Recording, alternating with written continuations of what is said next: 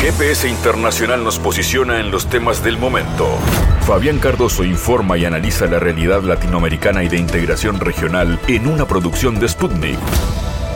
Cerramos la semana en GPS Internacional, esta producción de Sputnik para todo el mundo en habla hispana a través de la página web de la agencia mundo.sputniknews.com en Uruguay en M24 97.9 y 102.5 en Argentina a través de Radio del Plata M1030 y en las radios públicas de Bolivia. Temas que están en la agenda política del continente, lo que pasa en Perú, el intento que se dio en los últimos días de adelantar el proceso electoral. Intento fallido, lo planteó una parlamentaria de la oposición, pero finalmente no estuvieron los votos y todavía sobrevive, porque esa es la palabra, el gobierno de Pedro Castillo. Una coyuntura de inestabilidad política que persiste hace tiempo, pero que se ha agravado con esta última gestión. Hablaremos del balance a nivel local y a nivel regional del gobierno de Castillo junto al analista peruano Augusto Malpartida.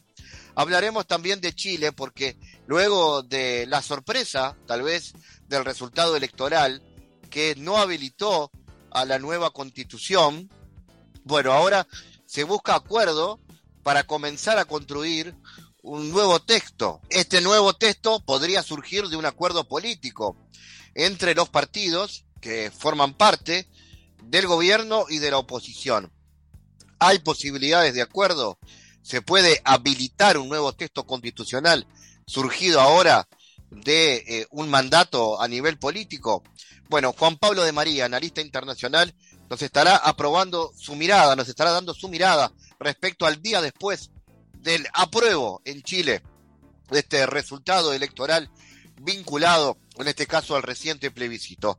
Y como siempre, la cultura, la música, el teatro forma parte del tercer bloque de GPS y en este caso les presentaremos la obra teatral ¿Qué me importa? Un espectáculo de teatro musical itinerante para niños y niñas sobre artes y ciencias que se está presentando la última semana de septiembre en la sala de Elmira Agustina del hermoso Teatro Solís de Montevideo.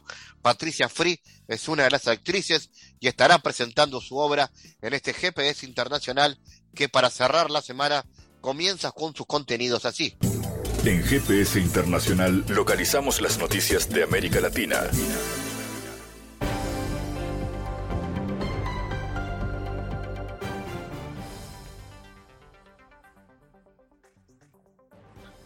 Y ahora cerramos la semana con noticias.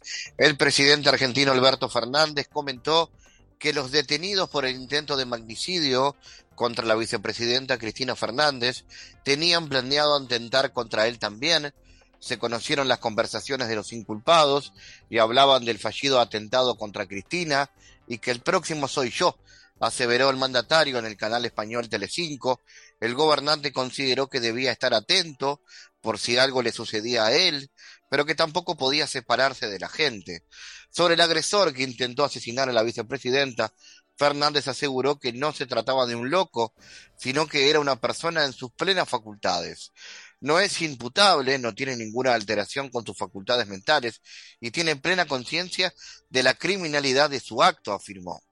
Al referirse al intento de magnicidio, el presidente recordó que después de la última dictadura no hubo crímenes políticos en el país, por lo que las imágenes del ataque fueron muy duras. La producción petrolera venezolana aumentó en 94 mil barriles diarios en agosto, según el informe que publicó la OPEP. De acuerdo con el organismo, la producción en agosto fue de 273 mil barriles, mientras que en julio fue menor. Sin embargo, en el último trimestre del año el bombeo se ubicó en 745 mil, por debajo de los 756.000 del primer trimestre del 2022. Venezuela aseguró que las sanciones impuestas por Estados Unidos contra la estatal PDVSA afectaron la industria del crudo en este país caribeño. De acuerdo con el gobierno, estas medidas provocaron la disminución del 99% de los recursos de este país sudamericano. En el 2017, cuando comenzaron las sanciones contra PDVSA, la producción llegó a los niveles más bajos de hasta 100.000 barriles diarios. No obstante, el presidente Maduro afirmó que la industria se ha recuperado con esfuerzo propio, Por esto Maduro aseguró que su país aumentará la producción de crudo y que la meta de este año es producir dos millones de barriles diarios. La Comisión de Puntos Constitucionales de la Cámara de Diputados de México aprobó un proyecto de dictamen para ampliar de 2024 hasta 2029 el plazo para que las Fuerzas Armadas participen en tareas de seguridad pública. La iniciativa tuvo 27 votos a favor y 11 en contra.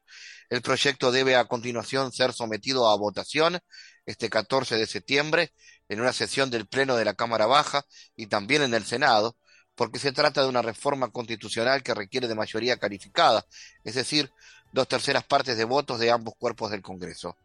El gobernante Morena se unió al dictamen propuesto por el Partido Revolucionario Institucional, que se distanció así de la alianza con otros dos partidos opositores, llamado Va por México, que rechazó el proyecto. La diputada del PRI presentó la propuesta que rompe la alianza con el Partido Acción Nacional, y el Partido de la Revolución Democrática, que han votado en contra en la comisión que hizo el primer análisis de la propuesta de dictamen. El movimiento ciudadano también se opuso a la iniciativa, mientras que los minoritarios partidos Verde y del Trabajo la apoyaron. La visita a México del jefe de la diplomacia estadounidense, Anthony Biden, cambió el tono de la relación. Rediseñó el futuro de la integración de Norteamérica con seductoras inversiones masivas en tecnología, y dejó a un lado las diferencias sobre la política energética, pero abrió nuevas interrogantes. El secretario de Estado propuso al presidente de México participar en un atractivo y multimillonario proyecto estadounidense de inversión en semiconductores, electromovilidad y telecomunicaciones. En el marco del encuentro anual del diálogo económico de alto nivel, la secretaria de Comercio de Estados Unidos, China Raimondo, le envió a la secretaria mexicana de Economía el plan de Washington que trabaja en inversión de 50 mil millones de dólares en el área de semiconductores. Este proyecto le permitirá a la economía del país latinoamericano crecer al doble de su ritmo actual, dijo el canciller Marcelo Ebrard. Blinken dijo a su turno que la Casa Blanca observa muchas oportunidades por los avances realizados en ambos países, en Estados Unidos, con la ley china y con la ley de reducción de la inflación. Creo que tenemos nuevas perspectivas para avanzar aún más. Hablamos de Perú en este bloque. La congresista Digna Calle afirmó que no existe voluntad política en el Parlamento para progresar con su proyecto de adelanto de elecciones generales, el cual busca una salida a la crisis política por la que atraviesa el país. Lamentablemente la respuesta del presidente de la Comisión de Constitución fue que ellos, la comisión, va a sesionar cuando ellos lo dictaminen. Lamentablemente existe falta de voluntad política que se nos viene a demostrar nuevamente, dijo la parlamentaria del partido Podemos Perú. El pasado martes 13 la parlamentaria expuso el proyecto para adelantar las elecciones generales ante la Comisión de Constitución. Sin embargo, la comisión no ha dado una fecha nueva para determinar si aprueba un dictamen del proyecto que le permita salir al Pleno para el debate. Vamos a analizar esto con el analista peruano eh, Augusto Malpartida. Augusto, ¿cómo analizas el fallido intento de acelerar un proceso electoral en Perú? ¿Estamos ante una oposición debilitada o a un gobierno que no termina de superar la crisis? En verdad, eh, Fabián, buenas tardes. Eh, el tema es mucho más grueso que el adelanto de elecciones o la salida de, Castillo, ¿no? Eh, lo que está pasando en, ese terreno es primero que la mayoría de congresistas todavía quiere que se vaya Castillo, ¿no? Eh, pero no quieren irse ellos, ¿no? Entonces, la propuesta del adelanto de elecciones implicaba un adelanto de elecciones generales, es decir, Congreso y Ejecutivo. Y entonces, eh, ya en la Comisión de Constitución, que refleja un poco el talante del Congreso total, eh, hay la idea de que no, que Castillo tiene que irse, pero no el Congreso. Eso es lo que entrampa ahí ese planteo que tiene. Por fuera, también hay organizaciones como ONGs, algunas organizaciones sociales, que están planteando lo que llaman una salida ordenada, ¿no? que sería el adelanto de elecciones total. Pero en, los últimas, en las últimas semanas esto se ha calmado, eh, en la que no se va a mover mucho el asunto, sobre todo porque en general, Fabián, hay una debilidad de la ultraderecha y la derecha, de sus partidos, ¿ah? ¿no? Y también del oficialismo, ¿no? Eh, como decía yo la otra vez, creo, es, una, es un empate de debilidades, ¿no? ¿En medio de qué? En medio de un régimen que de verdad se sea, si chequean, ¿no? El Congreso que quiere vacar a Castillo tiene 6.5% de aprobación. Es uno de los más bajos de la historia del país, ¿no? Y en las encuestas Castillo tampoco le va bien, ¿no? Entonces, eh, ese empate de debilidades es lo que produce el entrampe en la situación eh, política, pero que, como digo, tiene como telón de fondo un régimen que se desmorona, en verdad, ¿no? Los partidos, las instituciones. Todo está en cuestión. Eh, y sin embargo, lo que no habría es una movilización social. Que saque al país del entrampamiento, ¿no? Eso es lo que está faltando. Eh, ¿Y qué herramientas tiene Castillo para defenderse de esta situación? ¿Aún las tiene? ¿Tiene que hacer cambios en su política? ¿Cómo puede hacer? Mira, eh, la impresión generalizada, o para ser justo, de un gran sector del país, es que eh, Castillo cae. ¿ya? Pero peor que eso, es que se trata de, un agrupamiento que llegó al gobierno para usar eh, las arcas públicas, el tesoro público en su beneficio, ¿no? Y lo que está haciendo Castillo en los últimos tiempos es tratar de sobrevivir a las acusaciones que han aparecido contra él, ¿no? Eh, que en muchos casos tienen evidencias bastante fuertes, ¿no? y que él está respondiendo primero tratando de mover, eh, por ejemplo, efectivos policiales que están a cargo de la captura de los que ya han sido denunciados, ¿no?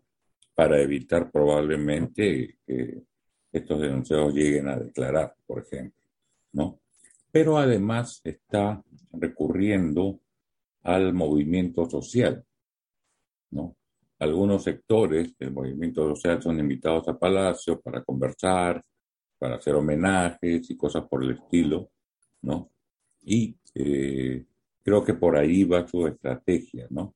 De tratar de asentarse en el movimiento social. Pero yo veo que allí hay dificultades porque muchas de las propuestas de campaña que afectaban directamente al movimiento social en términos favorables, pues no se han cumplido, ¿no? y no hay trazos de que se vayan a cumplir. Entonces, por ahí veo esas dificultades. ¿no? Eh, sin embargo, en el terreno laboral sí que haya habido algunos avances, ¿no? Por ejemplo, tratar de que la tercerización laboral, que permite a las empresas contratar temporalmente trabajadores para tareas que no sean las principales de la empresa, ¿no? Y que fue distorsionada por el empresariado en los últimos 30 años, haciendo que su, de la cantidad total de trabajadores, entre 50 y 70% sean tercerizados, ¿no? Eso se está corrigiendo, por ejemplo. ¿no? Se están dando mejores condiciones para la sindicalización, ¿no? Un tema bien maltratado en Perú, con decirte nomás que eh, solo el 5% de los trabajadores de nuestro país son sindicalizados, porque las amenazas contra los que se sindicalizan son de tal magnitud que los trabajadores prefieren no hacerlo, ¿no? Eh, se está mejorando esa situación. En un marco sin duda errático, en el que por momentos tú sientes que no hay gobierno, ¿no? Pero eh, esa es la situación actual, que creo yo eh, impide que haya una estabilidad política, ¿no? ¿Qué balance se puede hacer de la gestión de Castillo? Los principales desafíos que hoy enfrenta el país, dificultades, ¿por, por dónde vienen? primero, como balance general, eh, a más de un año ya de la gestión de Castillo, se puede hablar de una gran frustración. ¿no? Castillo llega con una serie de ofertas electorales que respondían a las demandas del país y a los retos que había que encarar. en varios terrenos, ¿no? en el terreno de la educación, en el terreno del trabajo, en el terreno de la agricultura, y en general el terreno de la economía, ¿no? incluso el de nueva constitución. ¿no? Eh, nada de eso, en verdad, ha sido abordado con seriedad. ¿no? Y entonces eh, hay una gran frustración en la sociedad peruana sobre este asunto. ¿No? Más allá de, que tiene al frente una oposición eh, de ultraderecha y de derecha, ¿no? que desde el primer comienzo ha estado en contra de la gestión, ¿no? Y tratando de vacarlo permanentemente. Los desafíos que tiene Castillo hoy son muy, muy claros, ¿no? por ejemplo, en el terreno de la agricultura, eh, que tiene que ver directamente con el tema alimentación, eh, tiene que resolver el tema de los fertilizantes, que si bien no es un problema provocado por el gobierno, sino más bien por la guerra Rusia-Ucrania, ¿no? Eh, ha, habido tiempo para resolver el tema de los fertilizantes, ¿no?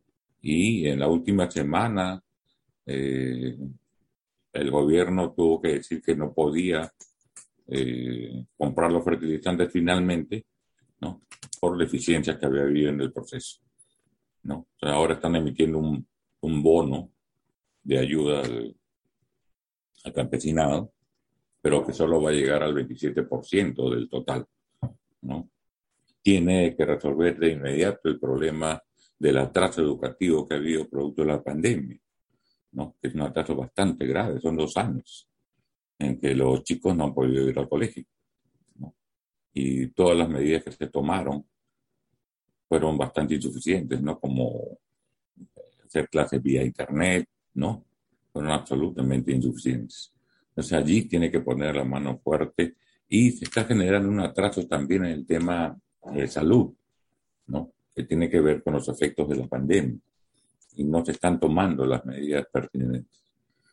Por eso decía yo, a veces se siente que no hay gobierno y que no se está atacando los desafíos que se tienen por delante. Y respecto a política exterior, Augusto, eh, hay un sello del gobierno, tomando en cuenta que además se están dando avances de gobiernos progresistas en la región. ¿Cómo interactúa en ese sentido el gobierno de Perú y de Pedro Castillo? Mira, eh, durante la, mayor parte de la gestión, ¿no?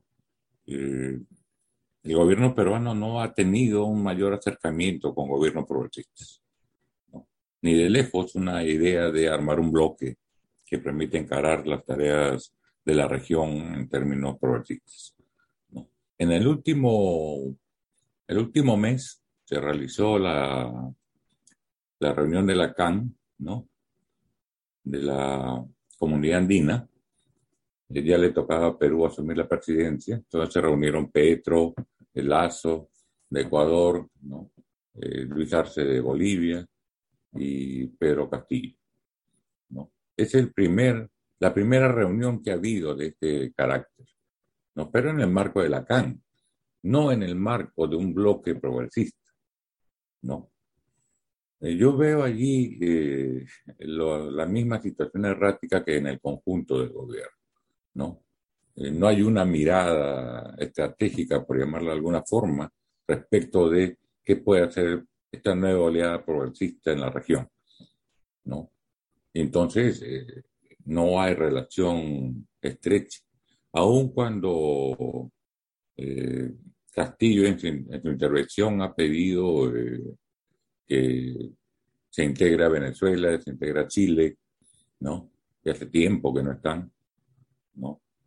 Eh, pero digo, no, no veo una voluntad política de pensar como bloque, ¿no? Y más bien lo de Lacan resulta un, un acercamiento que tiene que ver con un molde que tenemos hace algunos años ya, ¿no? Pero que, repito, no apunta a una salida o una mirada latinoamericana en términos de bloque progresista. ¿no? Desde Perú, Augusto Malpartida, gracias por tu análisis para GPS. Gracias a ti, Fabián, muy amable.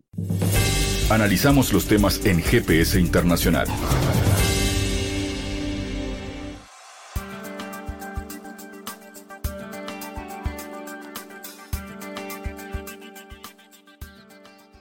Bueno, los partidos políticos oficialistas y de oposición en Chile han acordado este lunes comenzar un nuevo proceso constituyente por medio de una convención constitucional elegida por la ciudadanía, igual que en el proceso anterior, pero sumando a un grupo de expertos que asesore la redacción del texto. Saliendo de la reunión de partidos y bancadas por una nueva constitución, llegamos a varios consensos, entre ellos que tendremos una nueva constitución, que ésta se redactará con una convención constitucional 100% electa y que el proceso será acompañado por una comisión de expertos. Esto le informó el diputado del partido oficialista Convergencia Social, Diego Ibáñez. Recordemos que el 4 de septiembre se plebiscitó en Chile el texto que durante un año redactó la Convención Constituyente para reemplazar la actual Carta Magna, instancia en la cual el rechazo al documento se impuso en un 61% contra un 38% del apruebo. Vamos a analizar este asunto. Estamos en contacto con el investigador y magíster en relaciones internacionales por Plaxo Argentina, Juan Pablo de María. Juan, ¿qué análisis te merece la derrota del apruebo en el plebiscito constitucional chileno y cuáles crees que son las causas de este resultado? Bueno, en primer lugar, buenas tardes, Fabián, buenas tardes para vos, para todo el equipo de trabajo de GPS Internacional y para toda la audiencia de este programa. Y yendo directamente a responder a tus preguntas, creo en primer lugar, y hablando desde una cierta subjetividad situada, política, social, históricamente, conviene decir en este caso muy puntual, porque voy a hablar desde la Argentina de un caso de un país hermano como es Chile, con todo lo que eso implica. Yo creo particularmente, Fabián, y hablo en un sentido social y político, que el resultado, como vos mencionabas, la victoria del no apruebo o la derrota del apruebo, se debe en gran medida a que el proyecto de reforma de la constitución chilena, que data de los tiempos del pinochetismo, no nos olvidemos que la constitución chilena atravesó distintas etapas, la última etapa del pinochetismo, la de la transición hacia la democracia, la república, y el post, lo que vino después, hasta la fecha. Ante todo esto, ante todo esta, este derrotero histórico que significó este proceso, político, social, cultural, conviene que nos detengamos a analizar desde una siguiente perspectiva. Puntualmente, creo que esta propuesta de reforma en este plebiscito, que llevó a la derrota de la prueba, tiene que ver en que el texto, la letra de la reforma constitucional, no se adecuó o no estuvo adecuada al sentir del pueblo chileno en el contexto histórico que está atravesando en particular y en general en la región este, en, la, que está inmerso, ¿no? ¿Qué quiero decir más, eh, más precisamente, Fabián? Que mayormente el pueblo chileno, en cuanto a su sentir, a sus expectativas, a sus perspectivas de futuro en este presente que está atravesando de grandes cambios de nivel estructural, no solo coyuntural, creo yo que necesitaba un texto más acorde a ese sentir del pueblo del que estoy hablando. ¿Qué quiero decir con esto? Hablo de un lugar de, este, ¿cómo decirlo? Cuando hablo de sentir del pueblo, de sentir popular, creo que hay que tener en cuenta que una letra constitucional tan avanzada, tan de vanguardia, que desde mi punto de vista más subjetivo y, personal, Fabián, es bellísima. Pero ¿cuál es el problema que nos encontramos aquí? Que no va acorde a los intereses, a las demandas más inmediatas del pueblo chileno.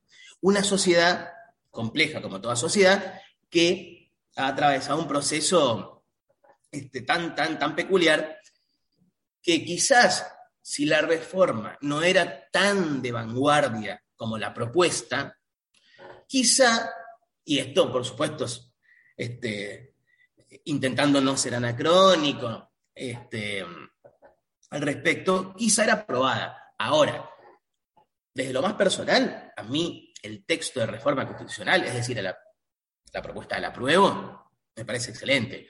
Pero hablando en un sentido más político, es decir, más allá de mi subjetividad, de lo personal que pueda opinar al respecto, creo que no estuvo a la altura del sentir popular, es decir, a la altura de las demandas, expectativas, intereses y necesidades del pueblo chileno. Entonces, para este, concluir con mi respuesta a tus preguntas, yo creo que las causas, puntualmente hablando, son la falta de un pragmatismo político y social acorde a los intereses, demandas y necesidades del pueblo, de la sociedad chilena, que llevó a la derrota de la prueba, que no es una derrota definitiva, Fabián, porque tenemos que tener en cuenta que el gobierno chileno, una vez conocidos los resultados de este plebiscito, expresó que va a seguir adelante trabajando con denuedo para lograr una reforma constitucional. Eh, Juan, la, la discusión sobre, sobre esto puede hacer que el gobierno de Boric tenga que hacer algunos cambios en su mirada algún tipo de viraje, por ejemplo, hacia el centro político? Creo que sí, de hecho, si vamos a los hechos más recientes, recordemos, tengamos en cuenta que hizo cambios en su gabinete ministerial. Creo que eso habla de esto que vos planteas en tu pregunta, un viraje hacia el centro político. Yo creo, Fabián, y esto lo digo desde lo personal, pero sobre todo desde lo político, sin escindir una cuestión de la otra, por supuesto, que Boric nunca fue un hombre, políticamente hablando, de izquierda, como se lo planteó desde los medios hegemónicos chilenos e internacionales.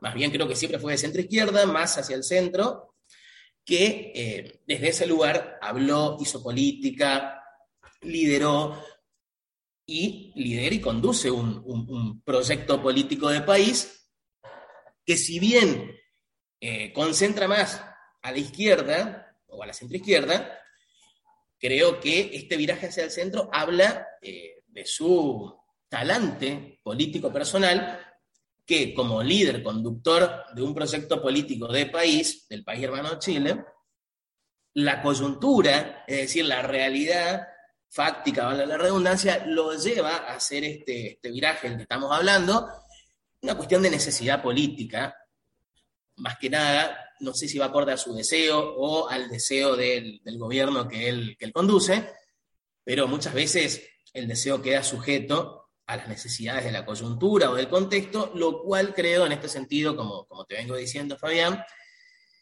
que la derrota de la prueba lo lleva a hacer este viraje necesariamente volcado a un pragmatismo político de coyuntura para poder seguir gobernando de la manera de la mejor manera posible.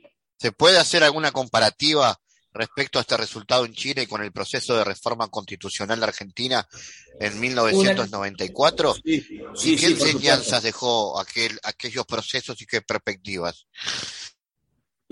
Bueno, sí, la respuesta es sí, me parece una excelente, excelente tu pregunta, las que planteas, ya que tengamos en cuenta que si comparamos los casos, el argentino con el chileno, el caso argentino, para hacer un poquito de historia, la última reforma constitucional de las varias que se han hecho en la historia institucional y constitucional argentina data del año 1994.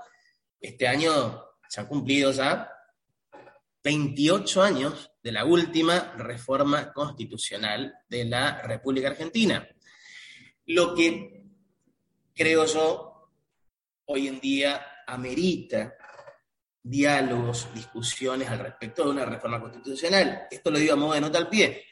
Volviendo a la, cuestión principal que nos atañe en esta conversación, Fabián, también considero muy importante que en el caso argentino puntualmente, en comparación con el chileno, la constitución de la nación argentina, si la comparamos con otras constituciones de nuestra región, es una constitución avanzada, muy progresista, que no fue nada fácil que, se apruebe y se promulgue, la ley fundamental, que eh, llevó su tiempo, tuvo su derrotero en ese contexto histórico asiago, los 90, en donde imperaba el neoliberalismo a nivel internacional, y en lo local, es decir, en lo nacional argentino, la redundancia, ustedes lo deben saber también, fue muy duro, sobre todo para los sectores eh, populares y más desfavorecidos del sistema, pero aún así, la Constitución de la Nación Argentina es una constitución muy progresista, como decía, en cuanto a la ampliación de derechos individuales, sociales, humanos. En eso es muy progresista. Más puntualmente, ¿qué quiero decir con esto? Lo siguiente, la Constitución de la Nación Argentina es la primera en la región, en ese contexto histórico, que incorpora los derechos humanos de nivel internacional o global y le da raigambre, jerarquía constitucional. Esto sirvió de ejemplo, de modelo a seguir para otros países de nuestra región. Y si vamos ahora sí directamente a la comparación con el caso chileno, que atravesó otro proceso que más allá de sus semejanzas tiene sus diferencias y creo que hay que hacer hincapié en ellas para poder este, comprender de la mejor manera posible eh, esta cuestión. La constitución chilena, que como decíamos anteriormente, proviene del, pinochetismo, tiene prácticamente 42 años, o aproximadamente eh, son tales, no tuvo en cuenta esto que decía anteriormente. En cambio, la constitución de la Nación Argentina, que arduos debates y discusiones acaloradas, en la que justamente había distintas propuestas, había propuestas muy revolucionarias, transformadoras, otras más reaccionarias, conservadoras, pero se logró llegar a una posición política, jurídica, superadora de estos antagonismos, conservadurismo, revolucionarismo o transformación, lo cual permitió que la ley fundamental reformada en 1900 94, es decir, hace 28 años, fuera aprobada y promulgada. Claro que esto contó con el liderazgo y la conducción política y social de dos grandes estadistas de la historia argentina. Habló de Raúl Alfonsín, en ese momento máximo líder del partido Unión Cívica Radical, y de Carlos Saúl Benen, máximo líder del Partido Justicialista y además presidente de la Nación Argentina en ese contexto y contó con el apoyo de distintos, diversos sectores y actores de, todo el arco político y social. Eh, lo que se conoce como el Pacto de Olivos, porque fue en ese lugar geográfico, valga la redundancia, donde este, se establece reformar la Constitución, eh, donde justamente yo creo que acá lo que primó fue el realismo y el pragmatismo político y social, por supuesto con principios, valores, convicciones que este, partían de la base de esto que decía anteriormente, de un sentir del pueblo respetuoso de su espíritu en cuanto a sus demandas, necesidades y expectativas en ese contexto. Entonces, yo creo que por eso, por todo esto que vengo diciendo Fabián, la constitución de la Nación Argentina en cuanto a su reforma, su última en 1994, fue exitosa, es decir, se pudo concretar realmente.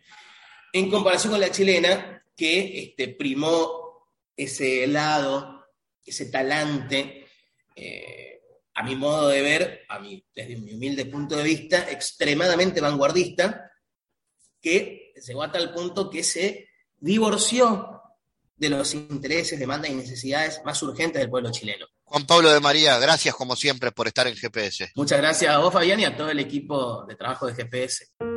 En GPS Internacional navegamos por la sociedad y la cultura.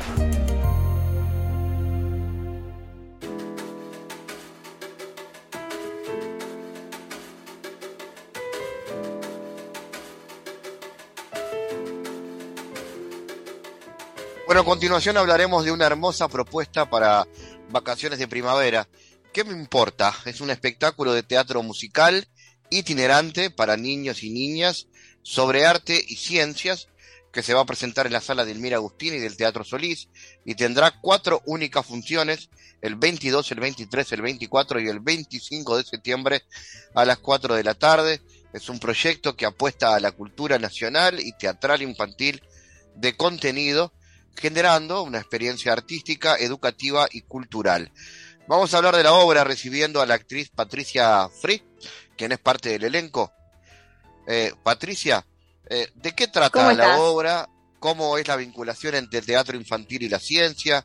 Contanos de eso. Bueno, te cuento. Eh, ¿Qué me importa? Es ya el título de la obra es una pregunta y la realidad es que es una obra donde, donde nos hacemos muchas preguntas. Eh, se trata sobre eso, ¿no? Y como la, la explosión que implica eh, muchas veces la búsqueda de las respuestas. Eh, en este caso nosotros, bueno, hacemos teatro itinerante, como bien vos dijiste, para niños y niñas, desde hace ya ocho años que tenemos este proyecto, esta es nuestra cuarta obra que estrenamos, y bueno, lo que quisimos hacer en esta obra fue eh, poner sobre la mesa temas científicos y bueno, para nosotros el ejercicio de la ciencia está muy vinculado con justamente el hecho de hacerse preguntas y con el valor de la curiosidad en sí misma, ¿no? Como, como motor para conocer el mundo, como motor para investigar, para descubrir cosas. Y bueno, fue por ahí que empezamos a investigar, es una obra de creación colectiva, si bien la dramaturgia es de Agustín Urrutia y la, em, y la dirección es de Andrés Hubna, nosotros, eh, o sea, quiero decir creación colectiva porque bueno, la idea surge del, colectivo, del grupo, y después se fue viabilizando de esa forma, pero la realidad es que, es que bueno, fue como, fuimos como descubriéndola y, fuimos desembocando en esto que hoy es que me importa, que es una obra, como bien vos decías, de teatro y música, ¿no? Es como un mini recital adentro de una obra este, de teatro para niños y niñas y sus familias, porque la verdad es que hemos tenido muy buena recepción también de parte del mundo adulto, ¿no? La gente que lo va a ver, ¿no? Es, es este, realmente es una experiencia, eh, ¿cómo te puedo decir? Escénica, global, donde, donde se, se conjugan las artes y también eh, muy, muy honesta y muy divertida. Entonces, bueno, eh, por ese lado es que, es que nos gusta involucrar al público todo. ¿Cómo es hacer Patricia teatro infantil en Uruguay? ¿Y cuáles son las temáticas más referidas para esto? Mira, teatro infantil es hermoso. Teatro infantil es hermoso. Eh, eh, es eso, los niños y niñas son un público muy honesto, son, son este, qué sé yo, a mí me encanta trabajar con niños y niñas porque de verdad hay una comunicación, como te decía, muy honesta y muy, sí, espontánea, diría yo. Este, y bueno, ¿qué, ¿qué, fue lo otro que me preguntaste? Me distraje como buena niña. Eso, ¿qué, ¿sobre qué temática se, se hace o se habla en el teatro infantil? Buenísima pregunta. Mira, nosotros, eh, a ver, de alguna forma hemos trabajado siempre en todas nuestras obras, este, nos interesa eh, respetar al, al, al, público infantil, ¿no? Como valorizarlo y darle el lugar que tiene y trabajar temáticas que sean de interés para ellos y que sean de interés, eh, la verdad, genuino también para nosotros, ¿no? Decir, bueno, a nosotros nos interesa hablar de esto, de estas cosas, eh, cuáles de estas cosas eh, pueden tener y de qué forma pueden tener eh, cabida en el mundo infantil y conectar eso justamente con los intereses de los niños y las niñas. Y, y bueno, en cada una de nuestras obras nosotros trabajamos sobre, eh, siempre sobre valores humanos, lo que nosotros le llamamos valores humanos, que es como, bueno, eh, alguna cuestión de interés que para nosotros esté bueno poner sobre la mesa hoy, ¿no? Este, y, y, conversar, porque nosotros, bueno, en esto que vos decías, hacemos teatro foro, en esta oportunidad en sala de teatro no hacemos en la parte del foro, pero porque, bueno, ta, es como que tiene otro, otro formato, pero habitualmente hacemos teatro foro. Entonces, cuando termina la función, se realiza un intercambio verbal donde nosotros conversamos con niños y niñas y con todos los presentes en realidad eh, sobre lo que vieron, sus impresiones, sus sensaciones, y, es una parte como muy rica, ¿no? También de, de, respetar, de escuchar el discurso de ellos, ¿no? Lo que tienen para decir. Y, bueno, justamente por eso es que nos parece que está bueno eh, hablar de temas, ¿cómo te puedo decir? Que tengan un contenido, justamente eso, un contenido.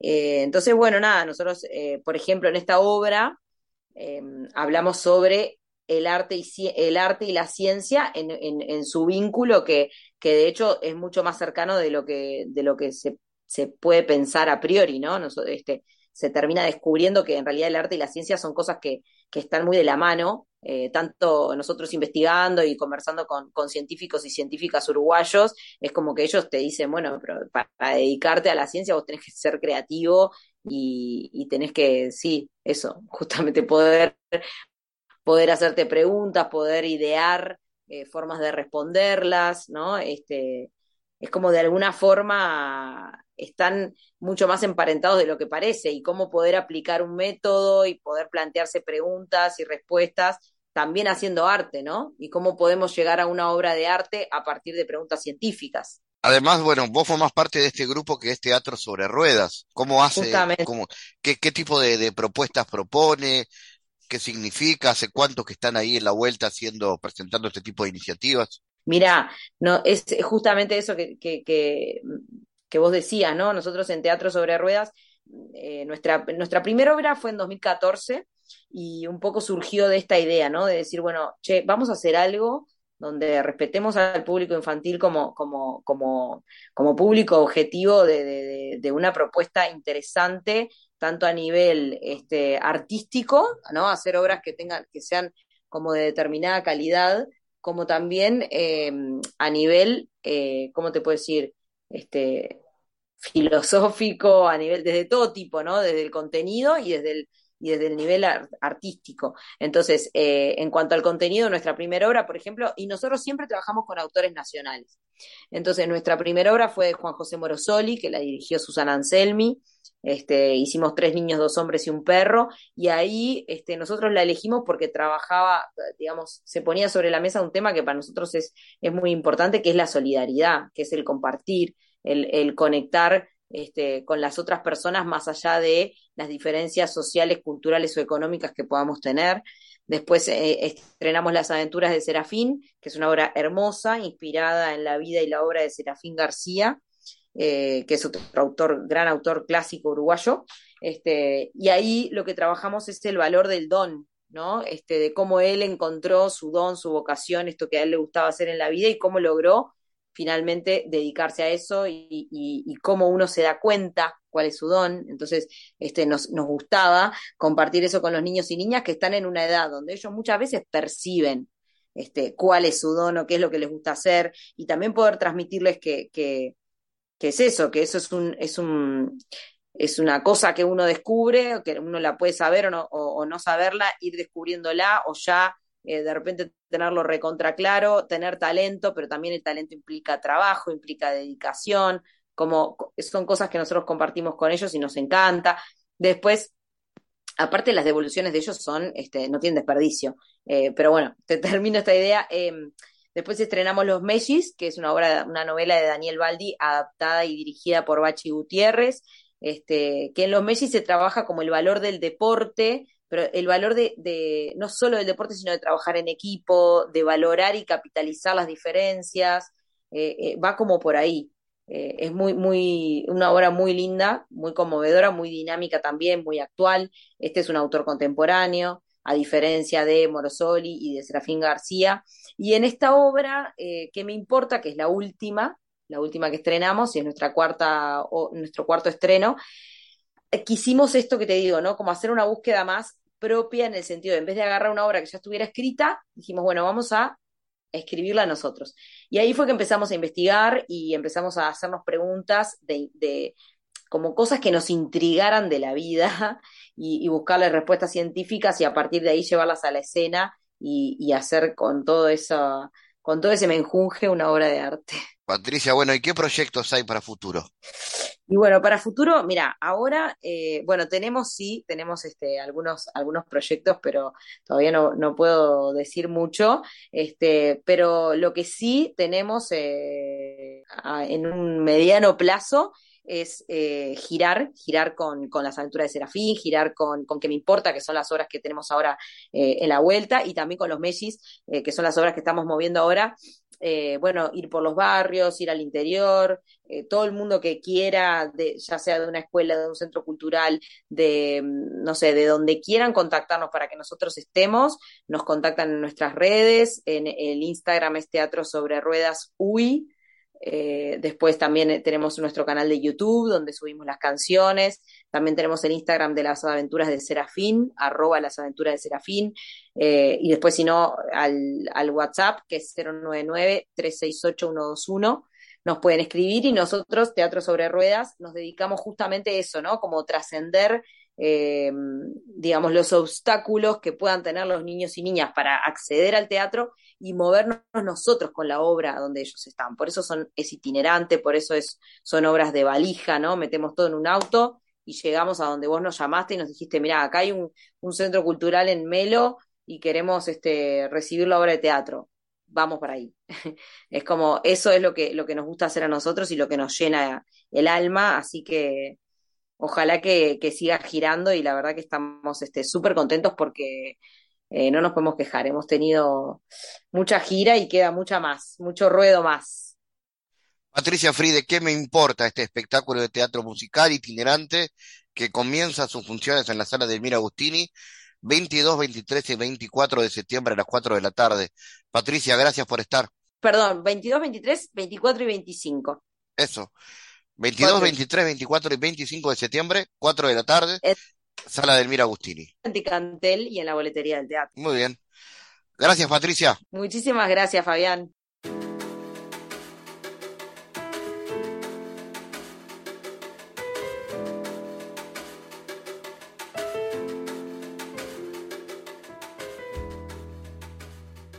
50-25, celebrando a Dino.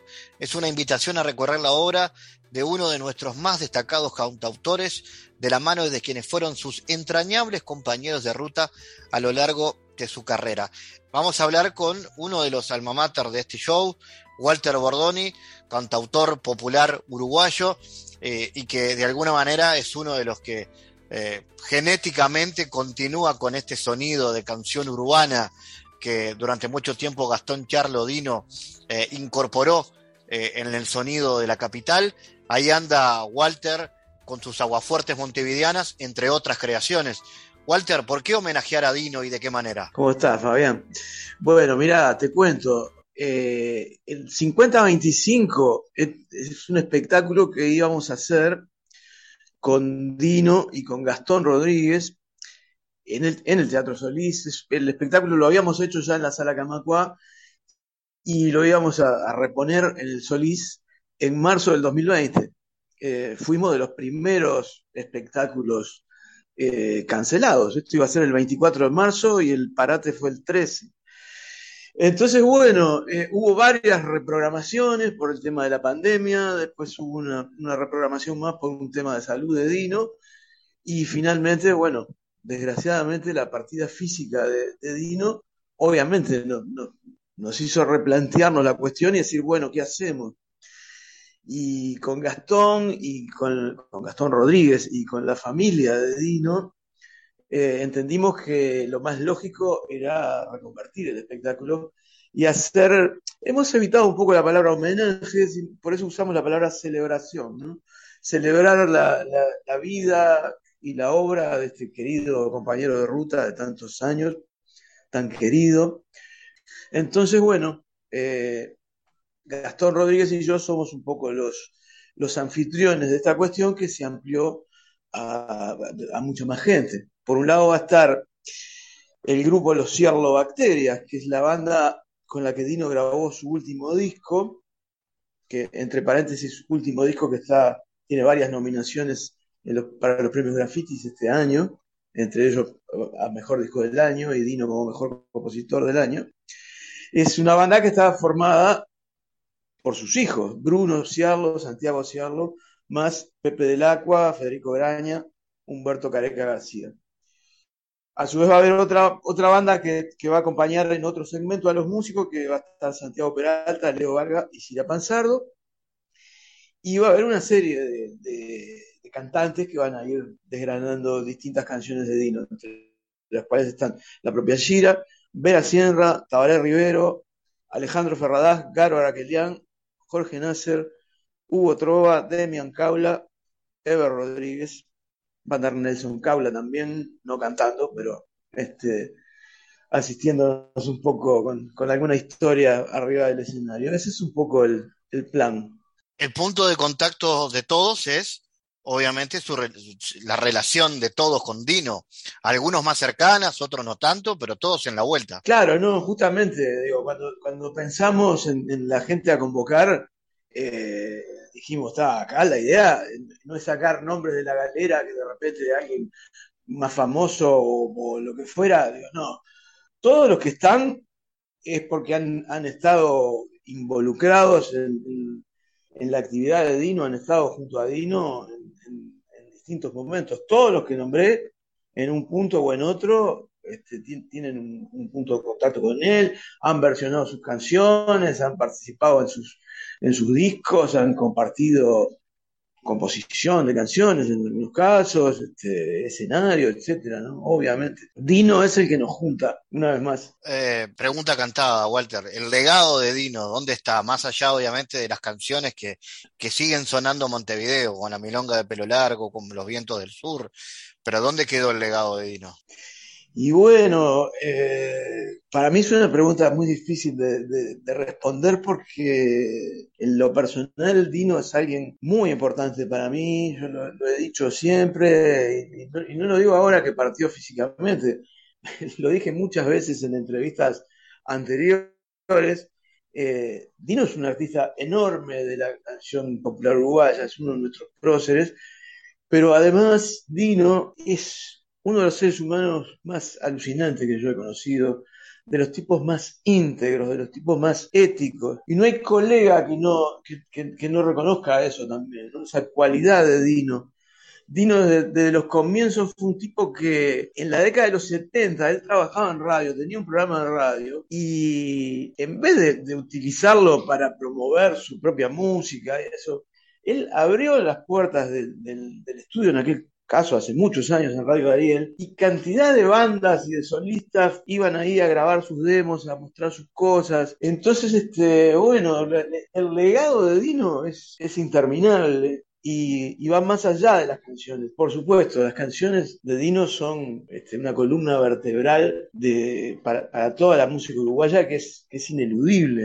Es un tipo que ha sido versionado desde por Alfredo Citarrosa este, hasta, bueno, muchos de los que nombré, la, la Tabaré, Níquel en, su momento, la Arbanoa Carrero, qué sé yo, es, es, es, inabarcable, es inabarcable. Y yo creo que eh, la obra de Dino, además, está muy viva, muy viva. Y para los oyentes, si aún no han escuchado el último disco de Dino, Dino y sus bacterias, ese disco que yo decía que, que tiene tantas nominaciones a los premios Graffiti, escúchenlo, porque ahí van a ver un Tino eh, este, totalmente vivo. Es un, disco que él terminó de grabar pocos meses antes de su, partida. Estaba muy contento con, ese disco. Era un, viejo sueño que él tenía de, grabar un disco con sus hijos. Eh, un Dino rockero, un Dino con setenta y pico de años cantando en la misma tonalidad y con la misma energía que el Dino que tenía 25 o 30 años. Y bueno, para muchos de nosotros, Dino ha estado presente siempre y va a seguir presente. Este, yo, no, yo no puedo hablar de Dino en, pasado. Este, y sé que muchos de mis compañeros y compañeras en este, en este espectáculo y en la, canción uruguaya sienten realmente lo mismo. Este, por supuesto que extrañamos su presencia física. Yo extraño, extraño las charlas telefónicas que teníamos, este, eh, en, la, semana anterior Dino me había mandado unos libros, y estuvimos hablando sobre eso.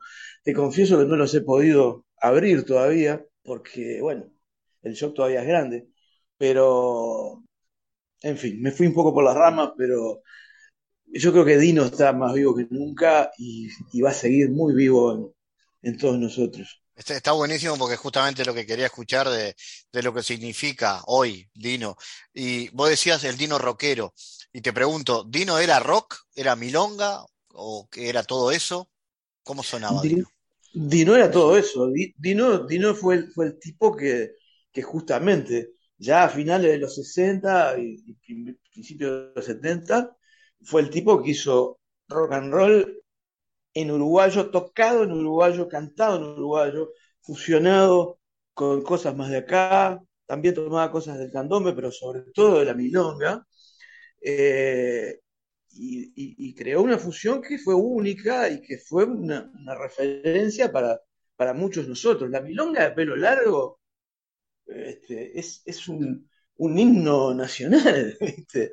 Este, y eso, ¿no? De tocar milongas con guitarra eléctrica, pero contar historias de aquí, historias del barrio, historias de la ciudad, Este, historias de los más desfavorecidos, de los más infelices, de los que hablaba Artigas, de algún modo. Eh, Dino no, no, no, era un artista que estaba mirándose el ombligo, Dino era un tipo que estaba y está muy inmerso en la sociedad que lo, que lo rodea, ¿no? Entonces, este, rockero, sí, milonguero también, eh, eh, rabioso, este, protestón, eh, orgullosamente rebelde, todo eso está en la obra de Dino y, en particular está en, este último disco. Bueno, me imagino que en la previa, no sé si ya se están encontrando o se van a encontrar muchos de ustedes para, para los ensayos, ¿no? Y cómo, cómo son esos momentos de reencuentro. Sí, estamos en eso. Este, calculo que esta semana ya vamos a empezar los, ensayos este, de verdad, digamos, este, en forma presencial, pero nos estamos un poco intercambiando los materiales, qué canción va, a cantar cada uno, qué arreglo va a utilizar, este, repartiéndonos un poco las partes. La verdad que es muy, estimulante.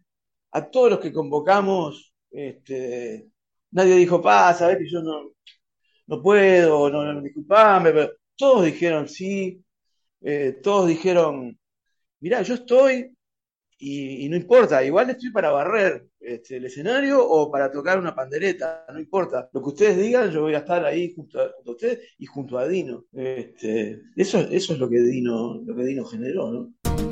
El mundo en GPS internacional.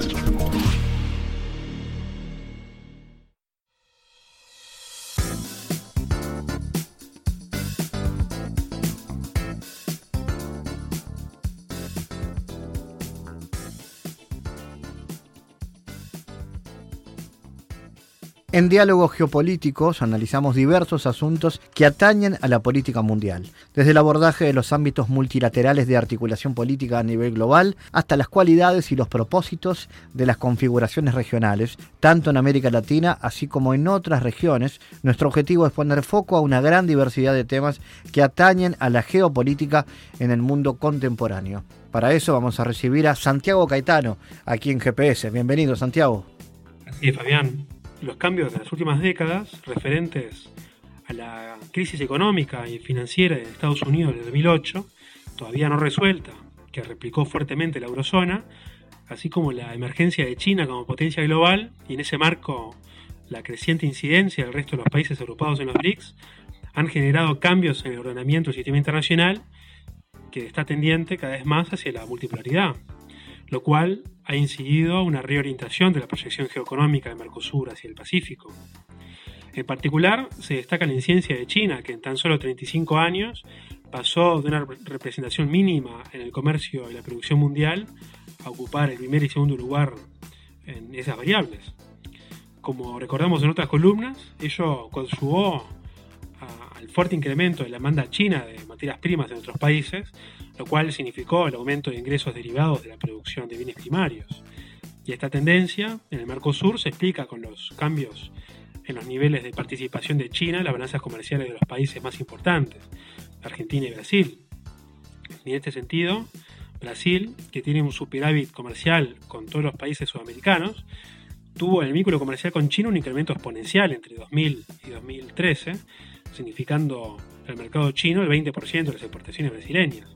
Argentina, en cambio, que aunque también ha experimentado un fuerte crecimiento en el vínculo comercial con China, este país representa un 7% de las exportaciones, por lo que bastante menor en comparación con Brasil. Y por su parte, en lo que respecta a las importaciones, China representa casi el 16% de los bienes importados por ambos países. Gracias Santiago por tu aporte a GPS Internacional. Gracias a ti Fabián, hasta la próxima. Les recordamos las formas de seguirnos a través de nuestras redes sociales.